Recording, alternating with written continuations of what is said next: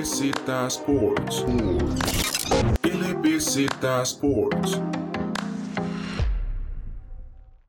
Bienvenidos a un nuevo podcast de LBZ Sports. En este caso vamos a repasar la semana 14 en este noveno episodio de NFL de nuestros podcasts semanales. Como es costumbre, me acompaña David Loaiza. Vamos a repasar una semana 14 que estuvo muy interesante con un partido que entra en la conversación para el partido del año. ¿Cómo estás, David? Muy bien, Alejandro. Y sí, como mencionas, ese partido del lunes por la noche entre los Baltimore Ravens y los Cleveland Browns, que un marcador que rondea los 80 puntos, casi 90 en, conjunto, que como decís, pues se posiciona de esos partidos tal vez del año, parecido tal vez a hace un, hace uno, hace un par de años entre los Chiefs y los Rams, que ambos equipos anotando 50 puntos, ¿verdad? Esos que son más espectáculo ofensivo que eso. Sí, una semana más muy interesante en todos los aspectos. El equipo de los Steelers vuelve a caer. Un poco ahí pegó las predicciones David, que dijo que el equipo de los Bills se llevaba la victoria. Ahí yo fallé en esa predicción también les vamos, a, les vamos a dar nuestras predicciones para la semana 15 que se viene y va a estar muy interesante porque se definen los puestos de playoffs. Además de eso, para los que le ha ido bien en fantasy, ya entran a la semana de playoffs. David está como líder divisional en uno de los fantasies que estamos jugando. Yo me quedé afuera, me quedé afuera de esos playoffs, un poco ahí por el formato que tienen, digo yo, ese es mi reclamo pero muy interesante esos playoffs. Vamos con el primer partido que vamos a repasar. Vamos a repasar el partido de los Kansas City Chiefs enfrentando a los Miami Dolphins, el equipo de Kansas, que sabemos que es el campeón de la NFL actualmente y parece que es el todopoderoso, pero un partido donde los Dolphins hacen un gran trabajo empezando el partido y le interceptan dos pases a Mahomes y tienen un sack de 30 yardas. Entonces el equipo de Miami dando la cara al principio del partido. De igual manera, el equipo de Kansas logra sacar su magia y vence al equipo de Miami 33 a 27. ¿Qué podemos decir de este partido, David? De este partido, en primera instancia, se puede rescatar tal vez el labor defensivo de este equipo de los Dolphins, que han venido haciendo un gran trabajo a lo largo de la temporada en realidad. Y como mencionas, Patrick Mahomes en toda la temporada, que en lo que llevamos de este 2020 solo tenía dos intercepciones y como decís, en el primer cuarto ya le interceptaban dos pases. Después hubo un tercer pase en la, más tarde en el partido y pues este, este es el primer partido de Patrick Mahomes con más de una intercepción desde la semana 11 en 2018 con este mismo partido que mencionaba ahora temprano de los Kansas City Chiefs contra Los Ángeles Rams. Sí, es un partido donde el equipo de Miami es un gran trabajo comenzando el partido, pero es que eso es lo más complicado de este equipo de Kansas. Es un partido donde uno ve a Miami y lo está haciendo de gran manera, tiene la ventaja, pero en dos segundos, en el segundo cuarto, el equipo de Kansas mete 14 puntos como si fuera nada de la mano de sus estrellas, que son Patrick Mahomes, Tyreek Hill, Travis Kelsey. Ese es el problema de este equipo de Kansas y por eso es tan difícil ganarle, porque tiene demasiadas armas y en cualquier momento, lo hemos dicho los dos, puede explotar esa explosividad de su quarterback y de sus jugadores y darle la vuelta al marcador en dos segundos. Entonces es un partido donde el equipo de Miami demuestra que yo creo que es contendiente para llegar ahí lejos, pero que es cuando se tope un equipo como el de Kansas, que tal vez no hay ninguno como el de Kansas, pero de ese calibre, un equipo como los Bills tal vez se le puede complicar muchísimo. Un equipo de Kansas que mete 30 puntos de manera consecutiva sin respuesta al equipo de Miami. Eso es lo que define el partido. Como dije, la explosividad del equipo de Kansas mató a los, a los Dolphins en este partido. En esta parte defensiva que, seguimos, eh, que fueron tres interrupciones y una de ellas de Xavier Howard, este cornerback de este equipo de los Dolphins, que ya para la temporada lleva nueve intercepciones, sin contar la, la del partido del domingo. Y entonces vemos, eh, este es uno de esos jugadores claves en este equipo de los, de los Dolphins para esta defensiva, que como dije, lo ha hecho muy bien en lo que ha sido esta temporada y gracias a la defensiva es que logran tal vez complicar un poco el partido de este equipo de los Chiefs, como, como decís vos. Al final, con este equipo de Kansas City es en cuestión de segundos para que Patrick Mahomes lance un, lance un pase de 40 yardas a Terry Hill hasta, hasta la zona anotación o un pase de 20 para Travis Kelsey y ahí es donde tal logran este, un poco más de aire y y empezar y arrancar la ofensiva, que es lo que pasa en este partido y como mencionabas con esos casi 30 puntos sin respuesta por parte de, de Kansas City. Y Alejandro, hablando de, de, estas armas ofensivas, Travis Kelsey en este partido logró 136 yardas y en ese momento está liderando la NFL en yardas totales, en yardas recibidas, una estadística que normalmente se posiciona en los wide receivers, pero este año lo está haciendo un tight end. Sí, como decimos los dos, el equipo de Kansas tiene tantas armas que en serio da miedo. Sabemos que tiene a Travis Kelsey, a Tyreek Hill, a Patrick Mahomes, a McCall Harman, tiene a Sammy Watkins, tiene a Edward Heller, tiene a Le'Veon Bell. En serio podemos seguir con la lista porque es un equipo que tiene demasiadas formas de ganarle al equipo rival y eso es lo que asusta en serio porque no hay un jugador clave a quien marcar. Hay cuatro y no se puede marcar también a cuatro jugadores. Entonces se le complica mucho a los equipos y yo de ese lado de la AFC, la verdad no veo ningún equipo venciendo a este equipo de Kansas por eso mismo, porque no hay ningún equipo que tiene el depth y muchos jugadores a la defensiva para marcar este montón de jugadores y es que aunque lo marquen bien, en algún momento el equipo de Kansas va a hacer una jugada grande. Eso es lo, increíble. Eh, la forma de ganarle este equipo de Kansas la demostró Bill Belichick en ese campeonato de la AFC hace un par de años. Lo, lo, hizo corriendo el balón, quitándole la bola a Patrick Mahomes y cuando tuviera Patrick Mahomes la bola, intentar presionarlo con los linebackers, pero tampoco tirar un blitz, no, no tirar un blitz completo, no dejar a ningún jugador desmarcado. Y aunque el equipo de Bill Belichick lo hizo perfecto en ese, en ese campeonato de la AFC, podemos ver que sí tuvieron jugadas grandes con Tyreek Hill y con Travis Kelsey. Entonces yo creo que es lo que tiene que hacer el equipo que quiere vencer a este equipo de Kansas, que es limitarlo usando mucho juego terrestre. Y ahí es cuando entra el problema de Pittsburgh. Los Steelers no corren nada el balón últimamente y yo no entiendo por qué. En serio, no, no entiendo qué cambió. Porque a principio de temporada lo están haciendo muy bien con James Conner. Conner volvió para este partido contra los Bills e igual no lo usan. Entonces le complica mucho a los Steelers si no van a correr el balón. Antes de pasar al, al próximo partido, mencionar nada más algo en la parte ofensiva de este equipo y es tal vez esa nueva conexión que se está empezando a formar con el quarterback Tua Tagovailoa y su tight Mike Gesicki, que en los últimos dos partidos van tres touchdowns entre para este jugador. Entonces ahí vemos tal vez que una nueva conexión que se está formando entre estos dos jugadores y que pues rescata prácticamente a Gesicki incluso en, la, en, la, en, los, en las alineaciones de fantasy, porque por mucho tiempo había estado fuera de, prácticamente lo, las alineaciones y ahora con esta, con esta nueva conexión, pues pareciera que ya Jesse llega también a ser un, jugador para usarlo en la alineación titular de este Fantasy. Vayamos entonces con el partido entre los Cardinals y los Giants, un equipo de Arizona que la semana pasada había quedado fuera de, la, de los playoffs al, después de salir derrotados y ahora con esta victoria y la derrota de Minnesota logran regresar a su puesto de postemporada en esa última posición y un partido que si bien Kyler Murray solo tuvo un touchdown por la vía aérea, eh, por lo menos en ese partido se vio un poco más puesto a correr el, el, el, balón, que era algo que últimamente no habíamos visto, aunque pareciera ser que el hombro todavía le molesta un poco porque tampoco vimos muchos pases de gran, de gran distancia, ya por lo menos en la parte ofensiva con Kyler corriendo un poco más el balón, la, la ofensiva logró también generar otras oportunidades. Y es un partido donde los Cardinals llegan bastante mal, vemos que no son los mismos que empezaron la temporada, son los Cardinals que al principio se veía esa conexión con las nuevas fichas como DeAndre Hopkins y, y la conexión con Kyler Murray, que era increíble. En serio, Kyler está teniendo una temporada de MVP calibre, digamos, pero se ha ido cayendo, se ha ido cayendo demasiado rápido en realidad. Y un equipo de los Cardinals que venía de perder tres partidos seguidos y llega a enfrentar unos Giants que llegaban en su mejor momento, unos Giants que venían de ganar y venían de ganar bastante bien y estaban demostrando que es un equipo que puede competir y que lo puede hacer de, de la mano de su defensiva. Es una defensiva bastante buena, ha mejorado mucho durante la temporada y es un equipo que venía a complicar las cosas a los Cardinals y que partía prácticamente de favorito contra unos Cardinals que venían bastante mal. Pero es un partido donde Kyler Murray juega bien, no juega tampoco increíble, pero el equipo de los Giants ofensivamente nada más no pudo hacer nada. No pudo hacer nada, cometió errores, además de eso.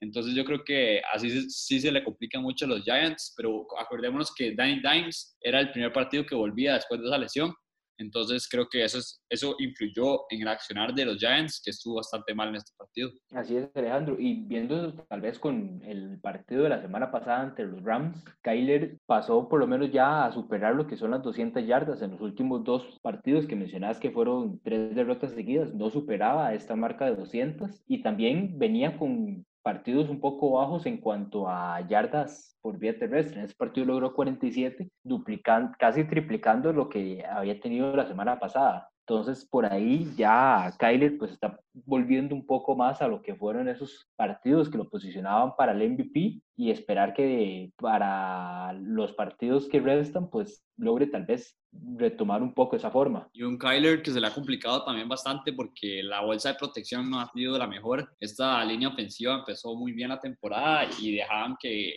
en los momentos importantes, cuando presionaban, Kyler podía escaparse por la vía terrestre, porque sabemos que es un quarterback muy movible, pero cada vez esta línea ofensiva se ha caído. Entonces yo creo que eso ha influenciado en la forma que está jugando los Cardinals, que cada vez le están dando más oportunidad a Kenyan Drake, que es un jugador que cierra bastante bien los años, pero se ven mal estos Cardinals y ya no se ven tan fuertes como a principio de temporada. Vamos con el siguiente partido, vamos a repasar un partido muy interesante, que era el de los Saints contra los Eagles. Un partido donde los Eagles eh, dieron el, la noticia de que iba a empezar Jalen Hurts como quarterback titular.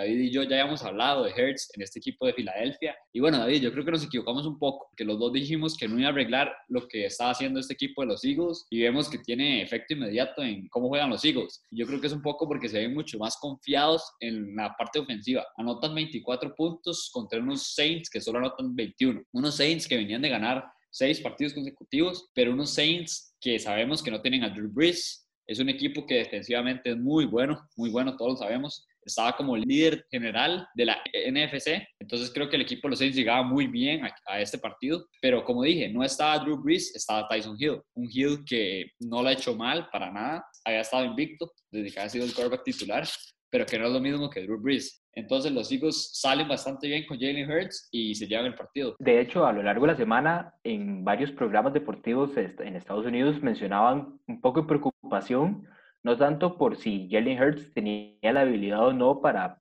liderar tal vez este equipo de los Eagles en la ofensiva, sino más que todo que lo estaban tirando contra una de las mejores defensas de la liga.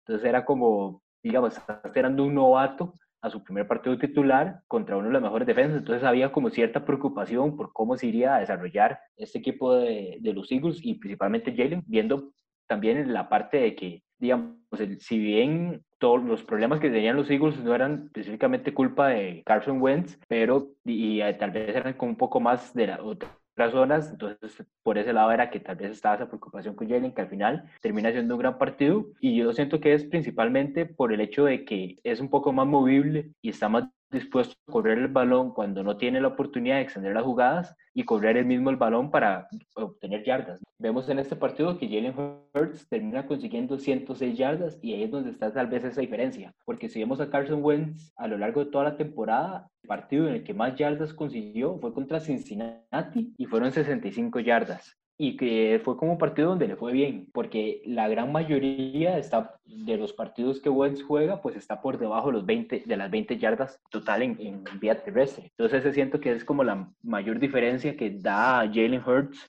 para este equipo, si es esa habilidad para correr el balón y también pues extender, cierta, extender las jugadas y no solo, y no quedarse en el, en el llamado pocket y a esperar a que lo saquen. Sí, un Hertz, que es lo que conocíamos de college, es un jugador que puede correr bastante bien el balón, era casi considerado un running back a veces. Cuando lanza el balón de manera aérea, lo hace bastante bien, en realidad tiene un brazo bastante fuerte y no se ve tan poco preciso como se pensaba.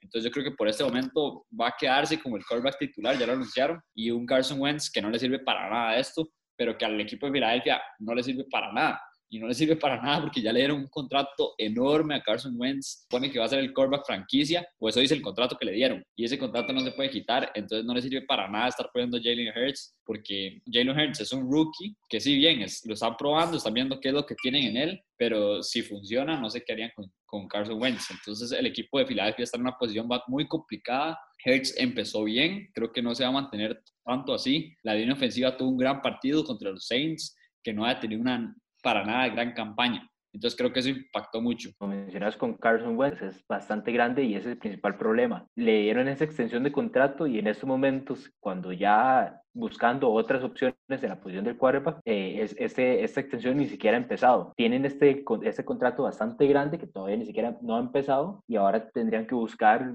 otras posibilidades. Lo más probable puede ser, y yo creo que le vendría bien al mismo Wentz, pues un, un, trade a algún otro lugar de estos que en esos momentos están tal vez un poco más necesitados en esta posición. Puede ser incluso los, los 49ers, que hemos visto, lo, ya hemos visto lo que hicieron con Jimmy Garoppolo y, mi, y por lo menos Wentz ha estado un poco más sano que, que Jimmy en esas últimas temporadas. Jimmy ha estado bastante tiempo fuera últimamente y, lo, y el backup en esos momentos, eh, Nick Mullins, no lo ha hecho tan bien. Además de eso, podemos buscar otras, además de eso, podemos ver también otros, otros lugares, tal vez el, los mismos Detroit Lions o los Chicago Bears podrían buscar otras opciones. Entonces, siento que ahorita el, plan es ver qué equipo podría estar interesado en Carson Wentz y tratar de moverlo. Que es muy complicado, David, por eso mismo, por el contrato que le dieron, porque digamos, a los 49ers, el Jimmy G también le dieron un contrato enorme. Entonces, a los 49ers no podría llegar por ese contrato que trae Carson Wentz, que es también enorme. Entonces eso es lo complicado de este contrato que le dieron, porque también le da la imposibilidad de trellar. Ningún equipo va a querer aceptar ese,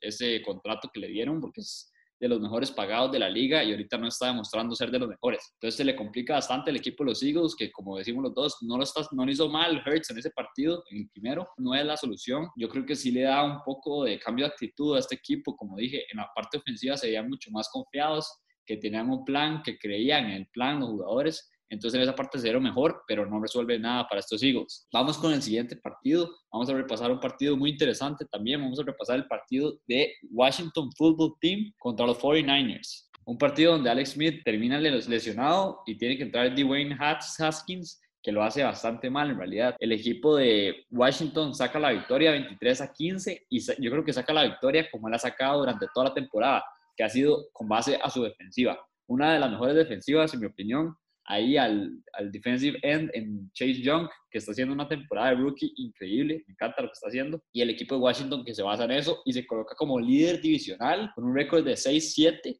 y se postula como el favorito de esa división para ir a playoffs. Incluso en estos momentos ya bastante cerca tener un récord del llamado 500, que ya por lo menos igualar las victorias con las derrotas, que es algo que yo creo que no se esperaba en esta conferencia, la NFC East, y viendo un poco el, calendario que le restan, tienen un par de partidos complicados contra los Seahawks y los Panthers, pero como hemos visto, los Seahawks tienen bastantes problemas en la línea, en la línea ofensiva y con una con una defensa como la de este equipo de Washington, le puede complicar bastante el partido a este equipo de Seattle, como lo hizo los Giants semana pasada. Y, y, además de eso, tiene un partido contra los Panthers y los Eagles, que son dos partidos bastante accesibles y si buscaran para buscar la victoria. El único problema en estos momentos pues es esa posición de quarterback que en estos momentos pareciera ser que es Dwayne Haskins el que va a tener que retomar como titular. Y un Haskins que desde que llegó a la liga lo ha hecho bastante mal en realidad y creo que la mayor debilidad de él en este partido no, no le termina interceptando ese, ese pase, ya me acordé de que fue que se le cayó primero al defensivo,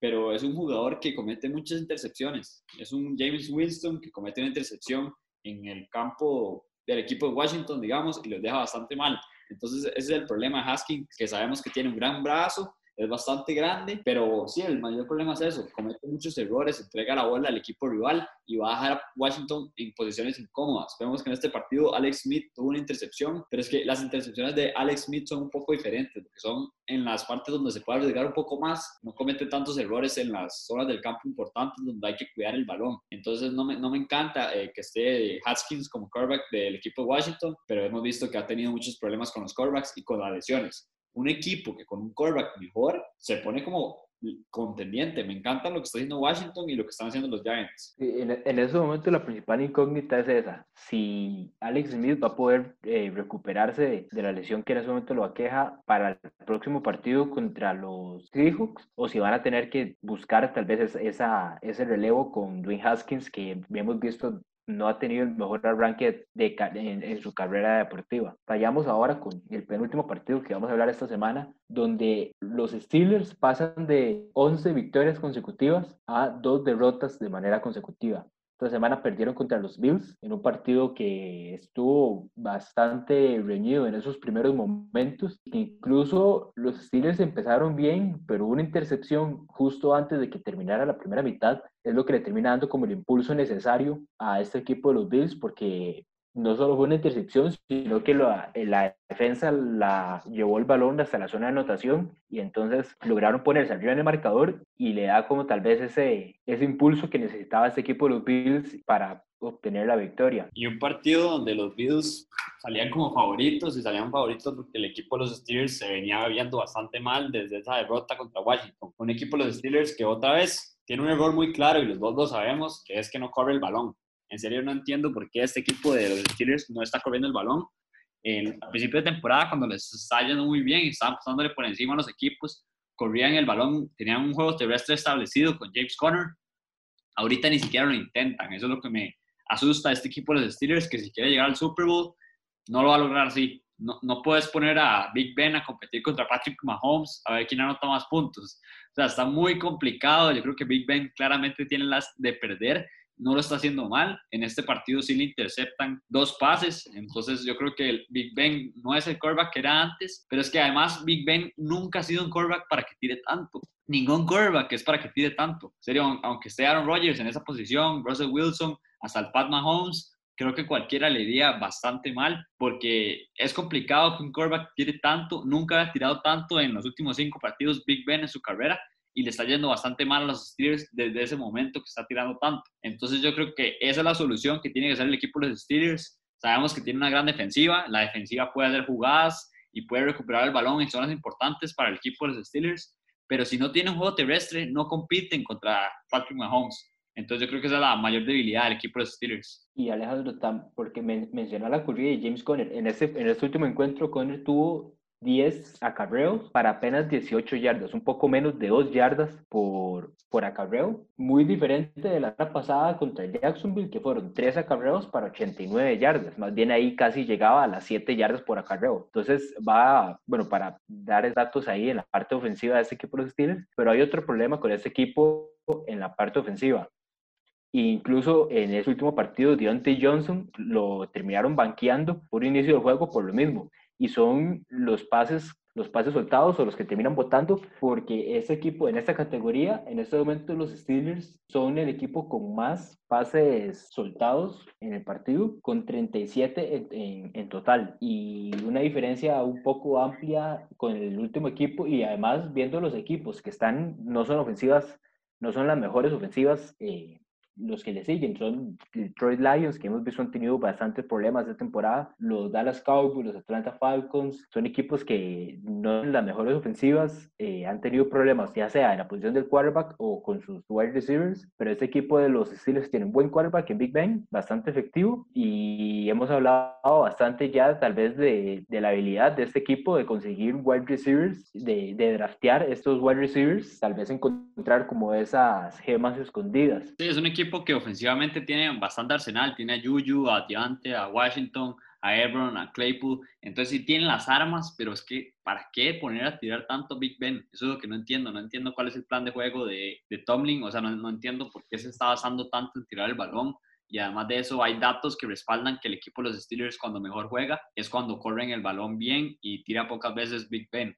O sea, ningún quarterback le gusta tirar tanto. Lo, lo, vimos con Russell Wilson a principio de temporada, cuando empezó, bueno, empezó bastante bien Russell Wilson y después se fue cayendo porque el equipo de Seattle solo dependía de Russell Wilson. O sea, claramente el equipo va a saber que Russell Wilson va a tirar un pase si solo tira pases. El equipo de los Bills es el equipo que más veces en primera oportunidad tira pases. No es el equipo que más busca jugadas de pases, es el equipo de los Steelers, el más, el más de toda la liga. Es algo que impacta bastante y como dije, los Steelers no van a vencer a Kansas City de esta forma. Por el otro lado, el equipo de los Bills lo está haciendo bastante bien. Me gusta mucho lo que está haciendo Josh Allen, que es un poco parecido a los Steelers en eso. Se basan mucho en juego aéreo, tira muchas veces Josh Allen, pero es más talentoso en este momento Allen que Big Ben. Entonces creo que en, ese, en esa parte el equipo de los Bills está por encima de los Steelers, pero de la misma manera si ponen a jugar estos Bills contra Kansas City, va a ser un partidazo de fijo, pero yo creo que el equipo de Kansas tiene más armas, tiene mejor quarterback y se lo va a terminar llevando. Ese es el problema de esta AFC. Creo que ni Steelers ni Bills han definido cómo vencer a Kansas y si, si llega, si, puede, si logra llegar, puede ser el equipo de Baltimore o Browns que le complique un poco más por eso mismo, porque tiene definido el juego terrestre. Y lo que hace un equipo contra Kansas con el juego terrestre es que no permite que Pat Mahomes esté en el campo. Esa es la mejor forma de defenderse de esta ofensiva de Kansas que se ve toda poderosa. Y yo creo que los Bills y los Steelers, si quieren competir, tienen que establecer un juego terrestre. Vayamos al último partido y el que mencionábamos, candidato tal vez a partido del año. Un encuentro que termina 47-42, victoria del Baltimore y una victoria muy importante porque ese equipo venía con bastantes problemas últimamente. Y por el lado de, de Cleveland, pues logran competir y todo. Y aún así quedan tal vez esas, esas esperanzas por parte de la de los mismos aficionados incluso, puede ser un buen año el momento en que llega postemporada. Sí, un partidazo que claramente va para candidato del partido del año, un partido donde los dos quarterbacks para mí jugaron bastante bien y los dos juegos terrestres lo hicieron de excelente manera. Son dos equipos que ya sabemos a lo que juegan, que es basar su juego en el juego terrestre y hacer que su quarterback tire pocas veces. En realidad en este tiraron bastantes veces y fue porque las dos ofensivas se destaparon completamente. El, el caso de Lamar Jackson no tiró tantas veces, vemos que solo tiró 17 ocasiones contra 47 del lado de Baker entonces, en esa parte, el equipo de los Ravens sí estableció un poco más el juego terrestre. Creo que son las dos mejores ofensivas terrestres de la liga en este momento. Me encanta lo que están haciendo. En el lado de Cleveland, con Nick Chubb y con Kareem Hunt, lo tienen de manera perfecta. Dos jugadores que son unas máquinas corriendo. Y del lado de los Ravens, en esa rotación, Lamar Jackson, que es de los mejores corredores de la liga, eh, Jacob Dobbins, Gus Edwards, y ahí cuando juega Mark Ingram, que en este caso no lo hizo. Entonces el equipo de los Ravens tiene bastantes armas terrestres, al igual que, que, el equipo de los Browns, y creo que en esa parte es bastante positivo y pueden competir por el lado de la AFC. Acordémonos que este es el tercer juego en la historia con nueve touchdowns terrestres. Es un dato muy interesante porque demuestra que son las ofensivas terrestres más grandes de la liga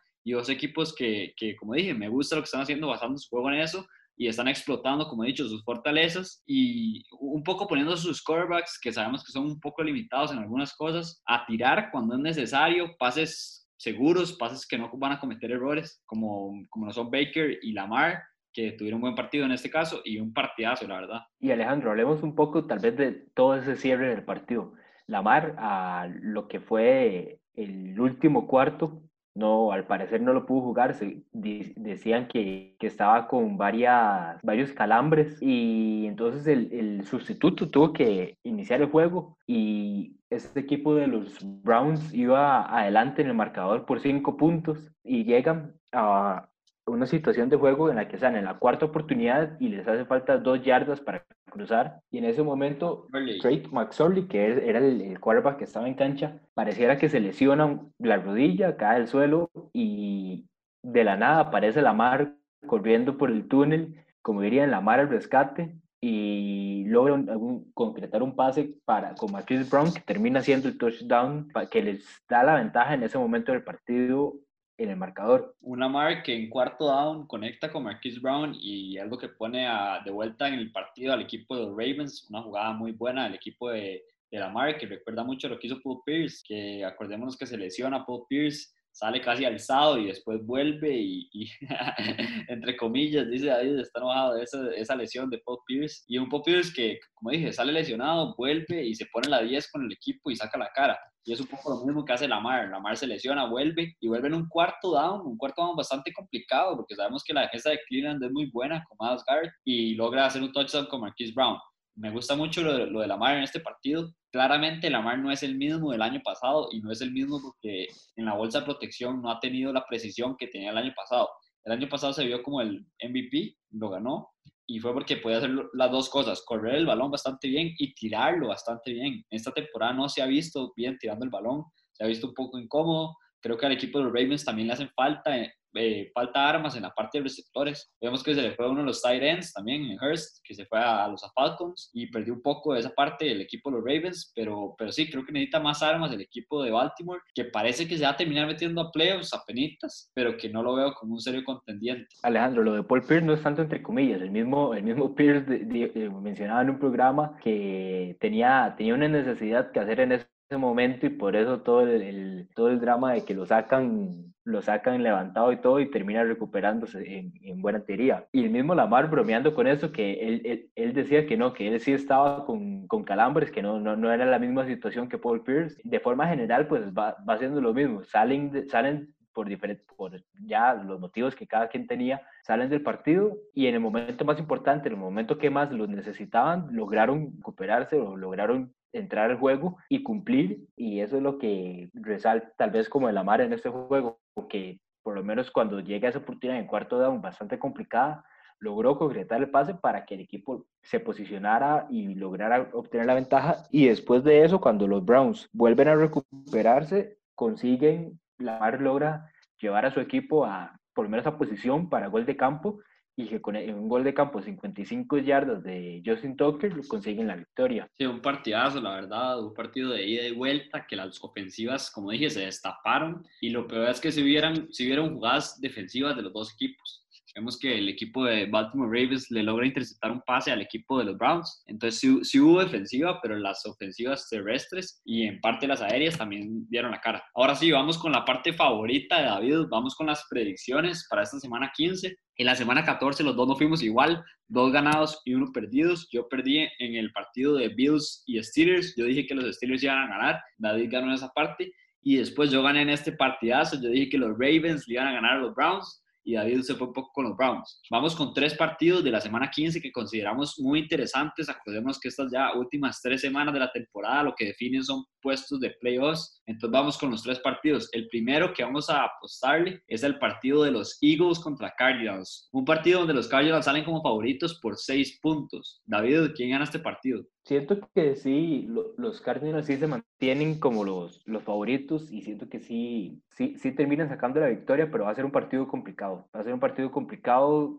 más que todo en la parte ofensiva. La posibilidad de que los Eagles den sorpresa ahí va a estar, pero yo siento que al final los Cardinals son los que se dejan la victoria. Un partido donde va a empezar otra vez Jalen Hurts, que hablábamos, un quarterback que le ha brindado, bueno, le brindó en el partido pasado contra los Saints bastante esperanza y, yo creo que una actitud positiva. Como dije, la ofensiva se vio mucho mejor y entonces yo en esta parte le voy a apostar al underdog. Creo que el equipo de los Eagles va a sorprender a este equipo de los Cardinals y lo va a hacer por, la, por medio de, de la corrida de Jalen Hurts. Creo que el equipo de Cardinals ha ido para abajo completamente. Vemos que David la apuesta a los Cardinals, pero yo creo que es más porque tiene a Kyler Murray en el fantasy ya le agarró mucho amor ya es aficionado de los Cardinals, ya me dijo que se va a comprar la camisa para Navidad, ya se la pidió Santa. Entonces es un equipo de los Cardinals que yo creo que va para abajo en este final de temporada. Si bien es cierto, necesita un triunfo para meterse a playoffs y ya ir asegurando, pero yo creo que los Eagles se van a jugar una mala pasada y es porque este equipo está motivado con Jalen Hurts. Vamos con el siguiente partido y este la verdad es un partidazo, todavía no se sabe si Drew Brees va a volver, yo creo que no va a volver para este partido todavía, pero se enfrentan los Kansas City Chiefs contra los New Orleans Saints, dos equipos que tienen récords bastante buenos, los Chiefs con un 12 ganados y un perdido y los Saints con 10 ganados y 3 perdidos. Dos equipazos, la verdad, que los dos son considerados candidatos para el Super Bowl. En este caso, el equipo de Kansas sale como favorito por 3 puntos y medio. David, ¿quién se lleva este partido? En ese no, yo creo que no hay, no hay tantas dudas y son los Chiefs, principalmente porque siento que los, los problemas lo van a tener los Saints en la parte ofensiva. Siento que con la defensa que tiene este equipo de Kansas City, no, no veo un buen partido para Taysom Hill eh, este domingo. Sí, exacto. Yo estoy de acuerdo en esa parte con David. Me voy a ir con el equipo de Kansas. Yo también, qué difícil apostarle en contra a Kansas. Tendría que ver un equipo muy fuerte, por así decirlo. Y entonces me voy a ir con el equipo de Kansas. Por eso mismo que dice David, en la parte defensiva creo que los Saints van a hacer una diferencia porque así son este equipo. Tiene una gran defensa y sí puede conseguir un, un robo de balón, una intercepción, un saque importante. Pero en la parte ofensiva creo que sí se va a ver bastante limitado. Estoy seguro que a Hill le van a interceptar un pase. Entonces en esa parte se le va a complicar bastante pero la única opción que tienen los New Orleans Saints de ganar este partido, como dije, es establecer el juego terrestre, mantener a Pat Mahomes afuera del campo y las oportunidades que tengan en zona roja, anotar, no ir por los tres puntos. Entonces creo que en esa parte el equipo de los Saints tiene que hacer algo parecido a lo que hizo el equipo de los Dolphins, pero todavía más fuerte defensivamente y con menos errores ofensivamente. Muy complicado ganar este equipo de Kansas. Vamos con el último partido, dos equipos que vienen de derrota y dos equipos que están peleando por tratar de meterse a playoffs. Ya los Giants se les ve un poco más complicado, pero los Browns están en ese comodín y parece que lo quieren mantener. Se enfrentan los Browns contra los Giants y los Browns son favoritos por cuatro puntos. ¿Quién gana este partido, David? Este está, está un poco, poco complicado por el lado de las defensas, porque ese equipo, los Giants tienen una, tiene una buena defensa, pero ofensivamente los Cleveland es el que se deja tal vez el, por lo menos la ventaja en el papel, porque ya hemos visto que Daniel Jones le ha costado un poco y principalmente su último partido contra los Cardinals no fue el mejor. Y yo creo que me voy con los tres favoritos en, estos, en, esto, en estas predicciones y voy a ir con, con Cleveland que ocupa, ocupa una victoria para por lo menos recuperarse un poco de lo que fue ese último partido contra los Ravens. Por mi parte, estoy de acuerdo. No veo al equipo de los Giants ganándole a estos Browns. Unos Browns que están como número uno en el comodín, pero que los Colts tienen el mismo récord y los, y los Dolphins están a un partido. Y los Baltimore Ravens también. Entonces, si el equipo de los Browns pierde este partido se le complica muchísimo. Ojalá no lo pierda porque el equipo de los Browns ha hecho una gran temporada y yo creo que va a ganar y lo va a ganar por eso mismo que hemos hablado, por el juego terrestre que tiene el equipo de los Browns con Nick Chubb y Kareem Hunt. Creo que ahí pueden establecer el juego terrestre y hacerle bastante daño al equipo de los Giants. Y como dijo David, no veo a este equipo de los Giants ofensivamente muy sólido. Puede ganar con base en la defensiva, pero, pero el equipo de los Browns está bastante armado. Con esto llegamos al final de nuestro podcast. Repasamos con ustedes lo que fue la semana 14 de la NFL, una semana muy interesante con partidazos. Les recuerdo que estamos subiendo contenido lunes de baloncesto nacional, miércoles de NFL y subimos también Champions. Ahorita vamos a tomarnos un tiempo con la Champions porque vuelve hasta febrero, pero vamos a estar atentos con contenido de, de fútbol nacional, de la final del fútbol nacional Heredia contra la Liga. Muchas gracias por escucharnos, muchas gracias David. Les dimos nosotros las predicciones para la semana 15, ojalá nos vaya bien porque ya hay plata de por medio apostada, pero otra semana muy interesante y suerte en el Fantasy, David. Nos vemos la próxima semana. LBZ Sports. LBZ Sports.